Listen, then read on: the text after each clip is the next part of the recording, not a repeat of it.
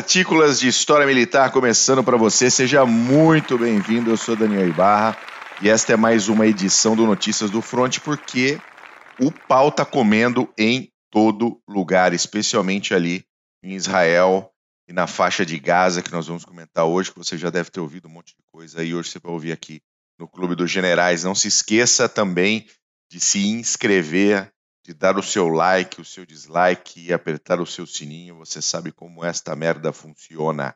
Beleza? Então deixa eu apresentar aqui os meus amiguinhos. Meu querido Renato Kloss. Paulo, tudo bom, meu querido? Tudo bom, Bo? Saudações segianas, meu querido Glenn, Von Mackensen. Tá que... Não parou, o pau não, não para de quebrar lá, né? É, tinha acalmado é... um pouquinho, né? É, mas o Homem, Laranja tava, o Homem Laranja tava lá na Pensilvânia 1600, a coisa tinha acalmado um pouquinho. Voltou tudo. Voltou tudo, Tudo né? de novo. Depende de quem senta na cadeira. É o ciclo. É o ciclo. Conosco também o homem mais bonito de Santa Catarina. Glênio Madruga, fala Mac, tudo bom? Tudo jóia, tudo jóia. Saudações cavalarianas para vocês, para você ouvinte. E tamo aí, cara, tamo aí. A gente, eu, eu tenho para dizer o seguinte, a gente avisou.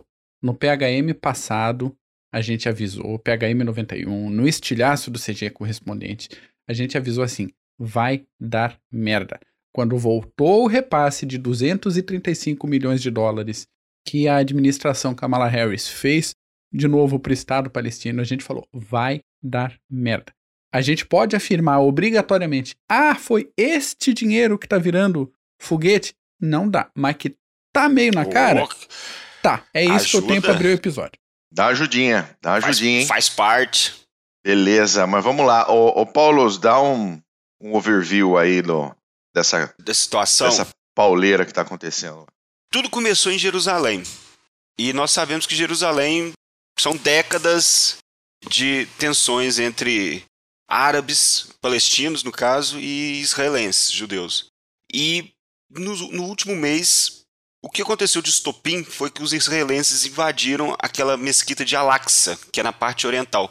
Jerusalém, para quem não, não sabe, os ouvintes, aqueles que estão nos assistindo, tem um muro, divide a, a parte oriental e ocidental. A parte ocidental são os judeus que ficam e a parte oriental são os palestinos.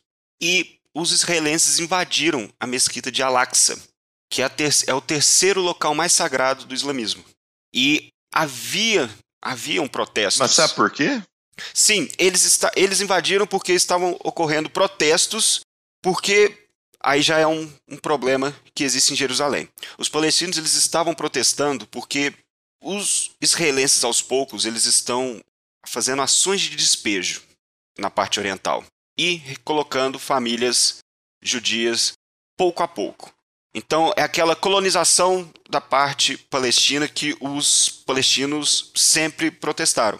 E tem uma lei em Jerusalém, é, que os israelenses, uma lei para os israelenses, que antes de 1948, quando ocorreu a independência, se você tiver algum documento provando que você morava ali, você pode ter direito, você tem direito a esse local. Você vai na justiça e eles te dão direito. Mas só para os judeus. Isso não tem para os palestinos. E então, essas tensões, devido a esses despejos em Jerusalém Oriental, estão causando esses, esses, esses vários protestos, vamos dizer assim, até que eles foram protestar na mesquita de Al-Aqsa no final do Ramadã e protestaram, não sei se começou alguma violência ou não, mas a polícia israelense invadiu a mesquita e isso desenvolveu no caos. O Hamas aproveitou a situação para jogar foguetes. Lembre-se bem, foguetes não são mísseis. Mísseis você troca a trajetória. São foguetes. Você não, ele joga e pronto, acabou. Aonde vai em qualquer lugar. Vai em qualquer lugar. É isso. Muita gente, uh, eu já escutei várias vezes. Olha, são mísseis do Hamas. Não, são foguetes. Aqueles que você joga e onde cair, caiu. Então... Só, só um ganchinho para completar aqui. Essa situação dos protestos ali ficou tão tensa que os palestinos estavam apedrejando os judeus de cima para baixo ali no Muro das Lamentações. Então começou uma série de agressões na cidade é, entre palestinos e, e judeus e chegou num ponto de apedrejamento e botar fogo nas coisas, a tensão escalou de um jeito impressionante. É, isso é um negócio, isso é um negócio muito complicado. Eu, aliás, eu não, nós, né, de uma maneira geral, somos muito pró-Israel e sempre fomos, pelo fato de Israel ser a única democracia ali da, da, do Oriente Médio e os valores que eles possuem serem muito mais próximos dos nossos. Mas uh, uh, tendo, tendo só essa informação que você tem com relação ao despejo de famílias palestinas, não dá para concordar com isso. Exato. Uhum. Não dá para concordar. Jerusalém Entendeu? tem um é, é, Jerusalém que é, possui um status de cidade internacional. Então, é, querendo ou não, é uma, é uma tentativa de colonização por parte dos Sem israelenses. Dúvida. E, dúvida. e, e, e pô, pela força. Aos poucos. Vai tentando, despeja uma família ali. Nessa situação, eu acho que foram é, quatro famílias, tá certo? Eu anotei aqui. São, foram quatro famílias que foram despejadas e aconteceu isso tudo. Aos poucos foram protestando, porque isso já não vem de hoje.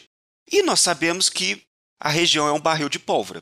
Então, isso já se espalhou. E, e para é, é, chegar uma guerra civil, como o Mac falou, uma, um lado apedrejando o outro, depois outras cidades foram invadidas, você tem problema nas fronteiras é, com, a Jordânia, com o Líbano e chega na faixa de Gaza com o Hamas, que é o único que talvez consegue fazer frente, uma oposição a Israel, mas não chega a ser de fato uma oposição.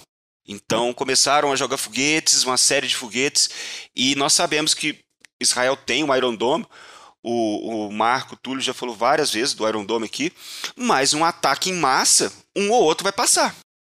É uma campanha de saturação. Né? Isso, um ou outro uma passa. saturação. Exatamente. E era, era inclusive, era inclusive a, a, a, estratégia básica dos soviéticos contra as frotas uh, de porta-aviões americanas. Era a saturação da, das defesas para poder chegar onde estava o porta-aviões. Eu não sei se isso hoje é possível, uh, mas assim, a, na década de, de 70, 60, 70, 80, uh, a estratégia soviética contra porta-aviões americanos, se houvesse uma, uma guerra, né, se houvesse algo, era efetivamente saturação de defesa. E não é diferente, você joga. A notícia que eu vi ontem à noite, aí você me corrija se eu estiver errado, Paulo, foi que foram mais de, até agora, mais de 2.300 foguetes lançados de Gaza contra, uh, em direção ao Estado de Israel. Então, não, isso não é, não é pouca coisa. É um material então, sobre a qualidade.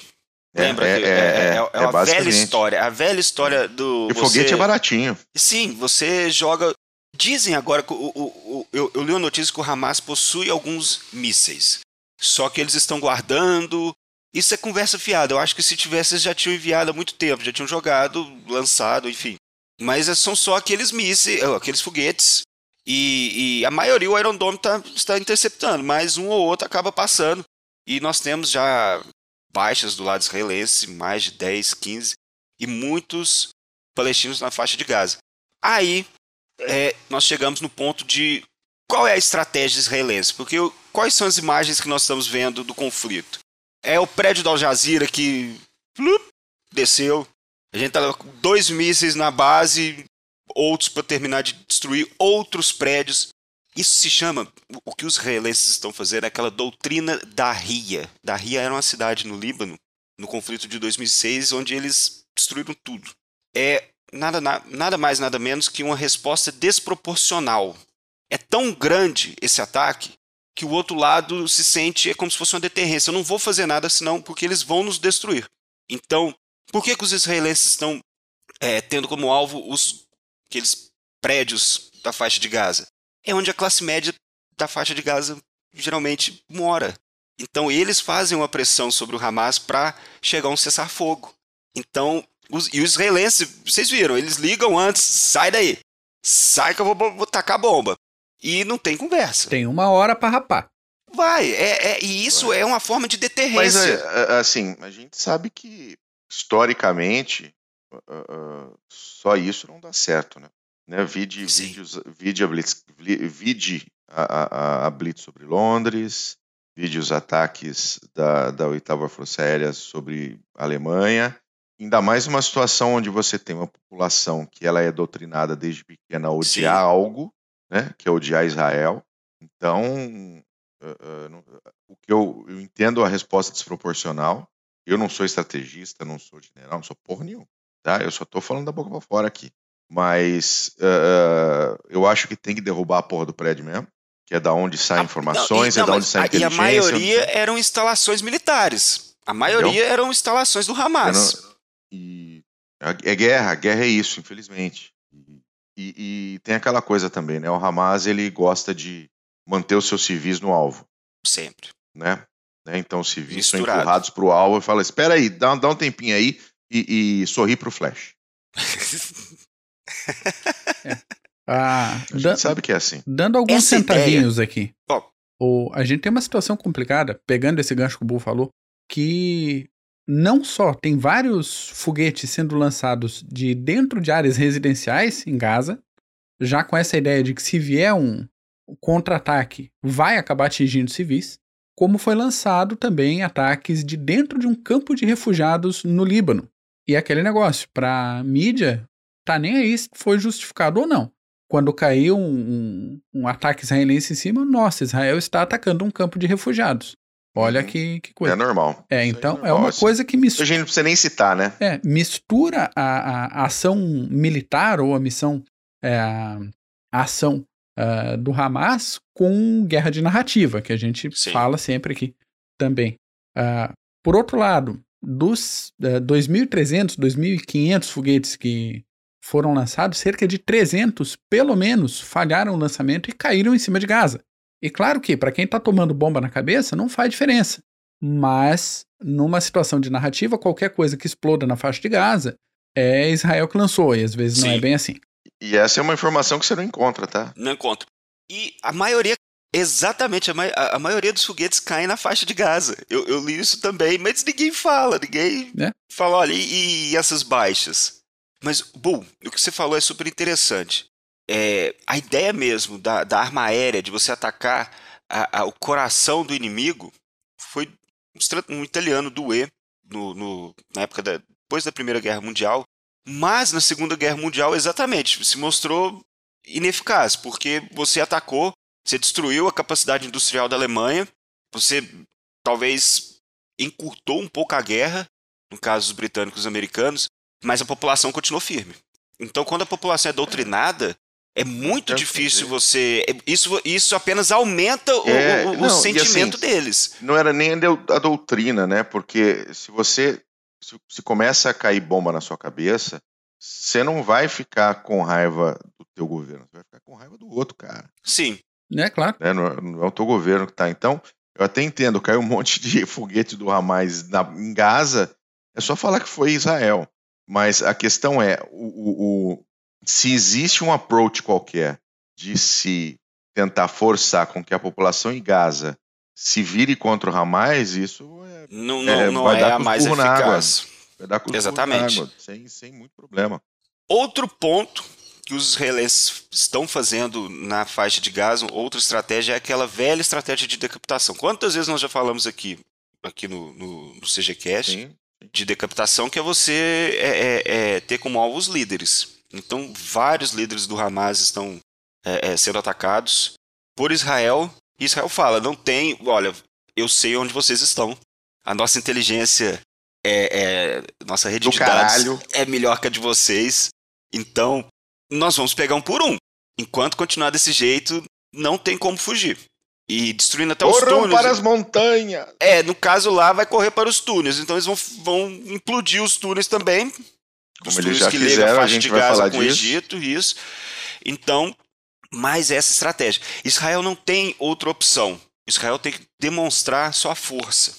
Israel quer demonstrar que ele não, o, o Estado israelense não aceita problemas dentro de suas fronteiras que nem, que nem vem ocorrendo em Jerusalém. Então, vai ter demonstração de força, vai continuar tendo essa demonstração de força. É aquela história: Força Aérea Israelense eles vão continuar atacando. Agora, nós sabemos que a opinião internacional, junto com o sentimento dos palestinos dentro da faixa de Gaza, só vai aumentar contra Israel. Sim. Isso é fato. Sim. É fato. Não tem o que fazer. E vamos ver em que momento isso vai se acalmar, né? Normalmente isso. acalma quando os foguetes param. Exatamente. Só é, é mostrar para aqueles que estão nos assistindo, nos ouvindo, que não vai parar por aí. Só para eu, eu, separei aqui alguns pontos que vão continuar de discussão entre palestinos e israelenses, como que é o futuro dos refugiados palestinos, que alguns estão em campos de esses campos que nem o, o, o campus de refugiado que o, o Max citou na fronteira com o Líbano, é o futuro das colônias israelenses e aí vai continuar com é, essa estratégia de despejo de famílias palestinas, se eles vão, vão parar, vão continuar com essa, essa estratégia, parece que vão continuar. Compartilhar Jerusalém, vão compartilhar, não vão compartilhar? Mas nem por um grande caralho. Israel acha que Israel fala que Jerusalém é a capital de fato agora, é, é, do Estado israelense, e os palestinos falam que a parte oriental vai fazer parte da capital do futuro Estado palestino. Então, tem muita coisa para discutir aí, tem. tem. muita coisa. Não vai parar por aí. Não, mas não vai mesmo. Tá. Não vai mesmo, que é, um, que é uma pena. Deixa eu amarrar mais um negocinho aqui então. Vai lá, querido. Antes que a gente fale da obra de arte que foi o ataque israelense ali, é, ah. falar o seguinte: criticar Israel faz parte. Né? Como você, Bull, já levantou, como o Paulo está levantando, a gente tem como criticar essa ação de despejo, a gente tem como olhar meio esquisito para esse negócio do prédio que foi demolido, que era um prédio que abrigava a BBC, a AFP, a Al Jazeera, e segundo uh, Israel, era um, um, hub de informação ali do Hamas também, e foi uma ação muito inteligente, se era isso mesmo, foi uma ação muito inteligente do Hamas, porque o mundo inteiro olha desconfiado quando uma força oficial atinge diretamente um local de imprensa. Parece que estão tentando esconder alguma coisa que está acontecendo lá, estão tentando dificultar o acesso à informação. A gente tem como criticar tudo isso sem cair numa narrativa antissemita. Sim. Né? A mesma coisa, apoiar a criação de um Estado palestino uh, não é a mesma coisa que apoiar o Hamas. Eu sou um caso não, que, claro que, que apoio abertamente a criação de um Estado palestino, mas tem uma diferença disso aí para um discurso de ah, o Estado de Israel tem que deixar de existir. Tá. Então, tem, existem nuances aí de apoio e você não precisa concordar com o Hamas, né? Em tudo e querer destruir e acabar com o negócio, senão você acaba caindo num discurso muito próximo do que a gente viu na década de 30 e início da década de 40. É, exatamente. É, então, e a minha, a minha grande dúvida com relação ao Estado palestino é: eu sou totalmente a favor da criação do Estado palestino se isso fosse a solução para o flim, para o fim, flim, olha só aqui, domingo de manhã já tô assim. Se a criação do Estado palestino fosse a solução, fosse o fim dos conflitos. Sim, claro. Mas algo me diz que não é. Então eu não sei, sinceramente, se é vantajoso, se não é. Se no momento que, isso agora pode trazer para a região. Eu não, eu não tenho o conhecimento todo para para tentar traçar uma, um, uma linha que possa dizer qual seria o, Exatamente o resultado da criação do Estado palestino. E, e outra, eu, eu acredito que até hoje não houve essa criação porque, para os palestinos, eles querem ou tudo ou nada. Quer dizer, é, ou tudo exatamente. ou vai continuar nessa briga. Enquanto 1947, 1987, 1967, podemos ir aí quantas vezes já foi. Eu não, eu não. Poxa, seria muito bom para a paz, mas eu não vejo as autoridades palestinas chegando e falando: não, nós vamos ficar com esse pedaço de, de terra e deixa a gente em paz aqui, pronto, acabou. É, yeah. É. Esse é o problema. Da mesma forma que eu não vejo Israel também entregando grande pedaço de terra que foi conquistado na base do suor mais... e do sangue depois de serem atacados. Exatamente, exatamente.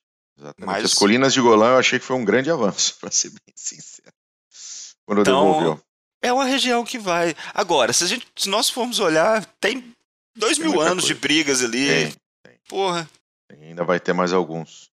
Vamos falar dessa ação estratégica delícia que foi o estão chamando né, de Operação Metrô, que, que o exército de Israel, as forças israelenses fizeram uh, durante esse processo todo aí, que foi fingir que vamos invadir, vamos invadir, vamos invadir. E chegou lá na hora, botou todo, todos, todos os ratinhos para dentro dos túneis e pau nos túneis. Estratégia, es, é, é, deception, estratagema, é assim. É assim que se faz. Todo mundo sumiu falando, e ainda soltaram, ó, já tem tropas terrestres dentro de Gaza. E não tinha ninguém. é assim, porra. O duro é que a gente dificilmente vai saber o quão foi efetivo em matar uh, operativos do Hamas esse ataque, né? A gente nunca vai saber. Morreu 10, morreu 20, morreu 100, morreu 1, não morreu ninguém.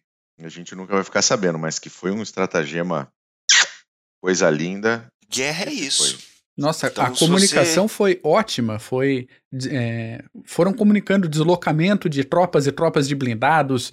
E ah, já convocamos 9 mil reservistas, já convocamos 13 mil reservistas, já tá todo acumulado na fronteira.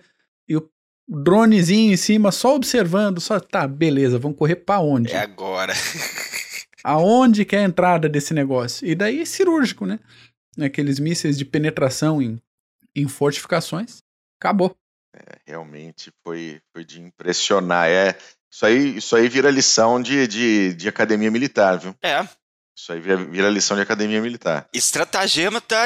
Sun Tzu já citava como primordial dentro da estratégia no campo de batalha. Não, não pode faltar. Não é só manobra, não é só apenas é, é, ataque e, e, moral. Você tem também os estratagemas. Você precisa é, dobrar o seu oponente de uma forma, pegar ele de surpresa e por aí vai o que ocorreu. Exato. Ocorreu. Muito bom. Ô Mac, você tinha aí um, um, o pau comendo em outros pequenos locais do mundo? Tenho. Azerbaijão é um. Essa, de novo. De novo. Essa eu fiquei sabendo porque eu sigo o Macron no Twitter. Ele que me deu o bizu. Tropas do Azerbaijão invadiram território armênio de novo, enquanto todo mundo está olhando para Israel nesse rolo aí.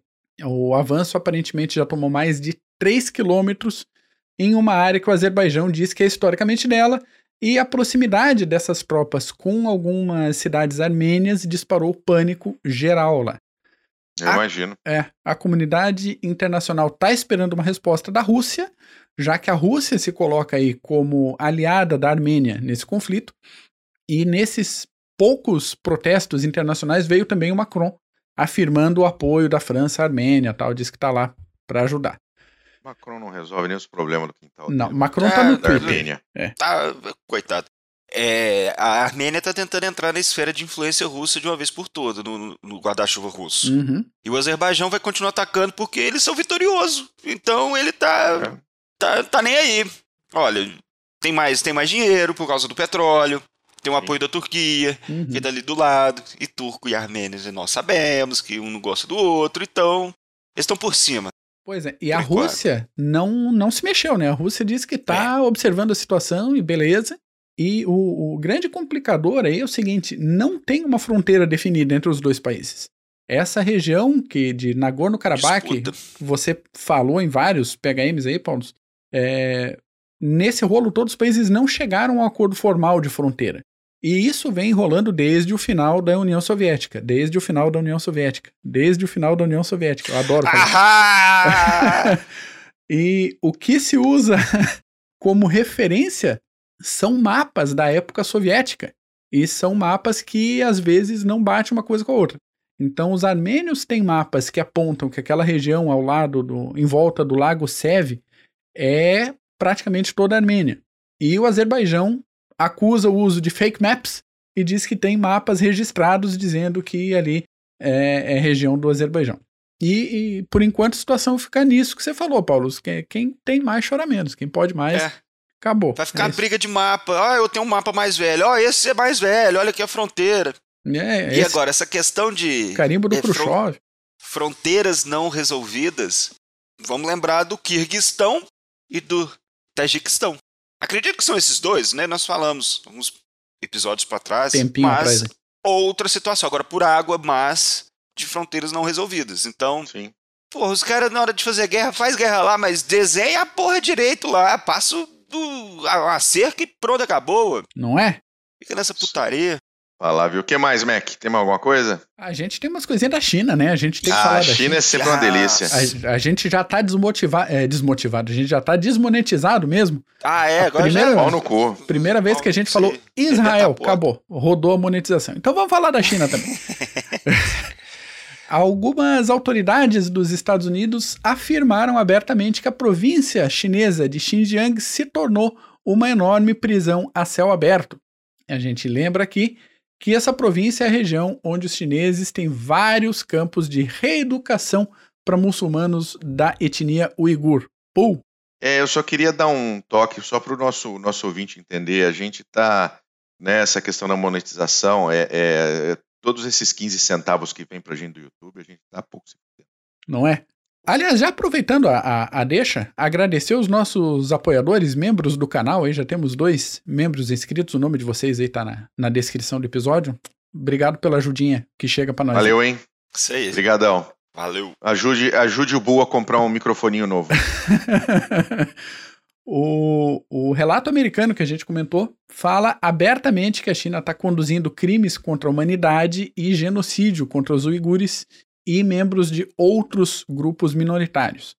Enquanto isso, a China continua afirmando que não existe nem genocídio, não existe campo de trabalho, não existe trabalho forçado e não existe qualquer tipo de repressão religiosa nesta região. Não, se a gente for continuar nessa, nessa balada, não existe nem a China. Quase isso. Quase isso. Outro, outro rolinho da China o ministro das Relações Exteriores das Filipinas mandou a China porraio que os parta e mandou parar de encher o saco dos outros na disputa do Mar do Sul da China. Ele mandou uma no Twitter: Get the fuck off! Direto, aí, assim, direto. A reclamação vem dessa escalada chinesa e das Filipinas ter que ficar se incomodando com mais de 200 navios chineses passeando dentro das águas territoriais, incomodando os pescadores. O, os chineses estão é, fazendo ali aquelas manobras ofensivas, bloqueando a movimentação de navios filipinos e provocando a guarda costeira das Filipinas pelo rádio, mandando aquelas aquelas agulhadinhas, de, vai, vai, atira, se tu, tá incomodado, dá um teco aí para ver. E ainda assim, um conflito parece improvável, já que o presidente, o Duterte, eu acho o nome dele, falou de uma forma bem conciliadora, pedindo, por favor, que os chineses deixem os pescadores filipinos pescarem em paz. Esse aí ah, já tá no bolso. Tá, tá. É, é, com certeza. A, tá o Mar do Sul da China é aquela velha história. Passo a passo, uma ilhazinha aqui, agora os pescadores. E, e a, a, China usa esses, é, é, é esses pescadores para estender sua influência para trocas de informações, inteligência, e, e vai montando um aeródromo e uma ilha ali, enche o saco de um ministro das relações exteriores ali, fica por isso mesmo. A China só respeita o Vietnã ali, porque já levou um couro do Vietnã, e, e se for lá, leva outro. Nós vamos lembrar dos anos 80, final da década de 70, 80, o Vietnã deu um couro nos chineses. E isso já não vem de muito tempo. O resto, a China é desse jeito, não respeita. É, é, milhares e milhares de, de, de navios pesqueiros que é como um enxame no Mar do Sul da China. E é assim que a China vai estendendo sua influência. Ela vai passando informações. Hoje tem pesca, é, é pesqueiros chineses. Daqui um ano vai estar tá uma fragata chinesa passando por ali para proteger os pesqueiros chineses. É assim. Essa é até eles conseguirem aquilo, a, a, o mar do sul da China inteiro. E como nós falamos dos mapas aí, Mac, como nós falamos dos mapas antigos, a China chega e ó, tem um mapa aqui do século XIV que o mar do sul da China é nosso. E é assim, não, não, não é não. Ah, mas eu tenho um do século XII. Os vietnamitas, eu tenho um do século XII. A discussão é outra também. Que agora a China tem tem para bancar. A China compra todo mundo. A China está no momento da diplomacia da vacina. É, não, não ferra comigo, que eu não vou te mandar insumos, eu não vou te mandar vacina, e por aí vai. Isso é diplomacia, estratégia. Quem não tem cão caça como gato. É. Basicamente. O que mais, Mac? Por mim, é isso, de conteúdo. É isso. Eu... eu tenho só mais uma da China, mas não é nada, nada uh, uh, negativo, né?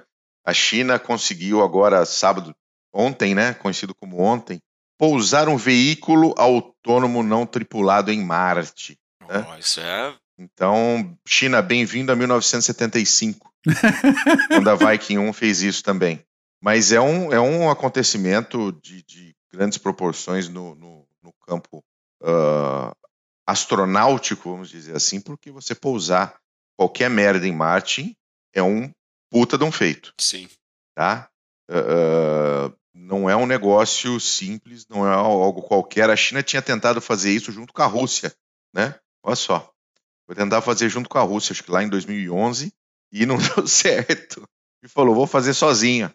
A Índia ela esborrachou um E ela conseguiu, pousou, tempos atrás também. abriu os painéis solares, se comunicou, vão lá ficar passeando, né? A, a- a- o nome da, da rover deles lá é a Zurong, acho que é assim que se fala, né? Nome Deus do Fogo. E, mas é um, é um Isso é um para feito a ciência é um, é um feito impressionante, tá? E- É um feito E, e impressionante. mostra, olha como que 30 anos, vamos dizer assim, de pesquisas, de é, é, apoio às pesquisas nessa área, elevaram o status da China. Hoje a China é um player na Sim, sem corrida dúvida espacial. alguma. Com A certeza. China, a China tem pousado na Lua, ah, ah, recolhido amostras, retornado à Terra. Então a China hoje é um player muito sério Sim. ah, na exploração espacial, sem dúvida alguma. Apesar da minha piadinha aqui com Bem-vindo a 75, mas a China hoje é um player sério, efetivamente. E a- aprende a dominar a dimensão, né, o, espectro militar. No espaço, né? espacial. Que no fim das contas o objetivo é, todo esse. Exatamente isso. É Exatamente. Absolutamente. É, esse é o objetivo. Não quer botar pra Marte, ah, vou mandar lá a galeria pra Marte, porque tem 1 bilhão e 400 milhões. Não. É pra isso. Aliás, Tá. saiu o censo na China, 1 bilhão e 400 milhões. Que de beleza, pessoas. hein? Tá diminuindo o crescimento. Olha. E assim, é, é- é interessante que essa, essa sonda, né, essa rover da, da China, parece muito com a primeira rover que os Estados Unidos colocaram em Marte também. A. Será que rolou engenharia reversa aí? Um... Ah, imagina. Isso é uma brincadeira, mas ah, ah, é realmente um, um feito, um feito científico e espacial digno de nota. Admirável. Com certeza. Parabéns pra China. Parabéns para a China. A gente não gosta muito disso, tá? De verdade, eu acho uma merda porque a China efetivamente está em guerra com o resto do mundo. E qualquer avanço tecnológico é ruim para nós no, no longo prazo, mas é isso aí. Muito bom. Estamos aí? Finalizamos? Isso aí. Tá bom, Finalizamos. muito bom. Eu queria deixar uma dica de leitura para os nossos ouvintes aí. Um livro, Let it cha- go. um livro chamado Filho do Hamas, do Mossab Hassan Youssef, sujeito que cresceu dentro do Hamas, sendo filho de um dos fundadores do grupo, até que ele foi preso e daí ele resolveu fazer uma, uma conversão total na mente dele, nas convicções dele, e passou a trabalhar ativamente para os serviços de inteligência de Israel. O link é da Boa, versão. boa dica, hein? Aham, muito Vou lá obrigado. buscar no meu Kindlezinho. O link é da versão em inglês, porque aparentemente o livro está esgotado em português, mas com esse rolo todo aí, é, é É, eu vi bem ele em provável português ontem. é, que saia uma segunda tiragem aí. É possível que saia em breve. Vai lá no estante virtual, em algum lugar e caça o livro. É isso aí. Se vira. Isso aí. Então tá bom. Mac, obrigado. Eu que Lambida agradeço. nessa careca aí. Ui, Paulo, beijo pra você. Valeu, meus queridos. mais. Beijo. Valeu, gente. Obrigado. Grande abraço. Tchau. falou!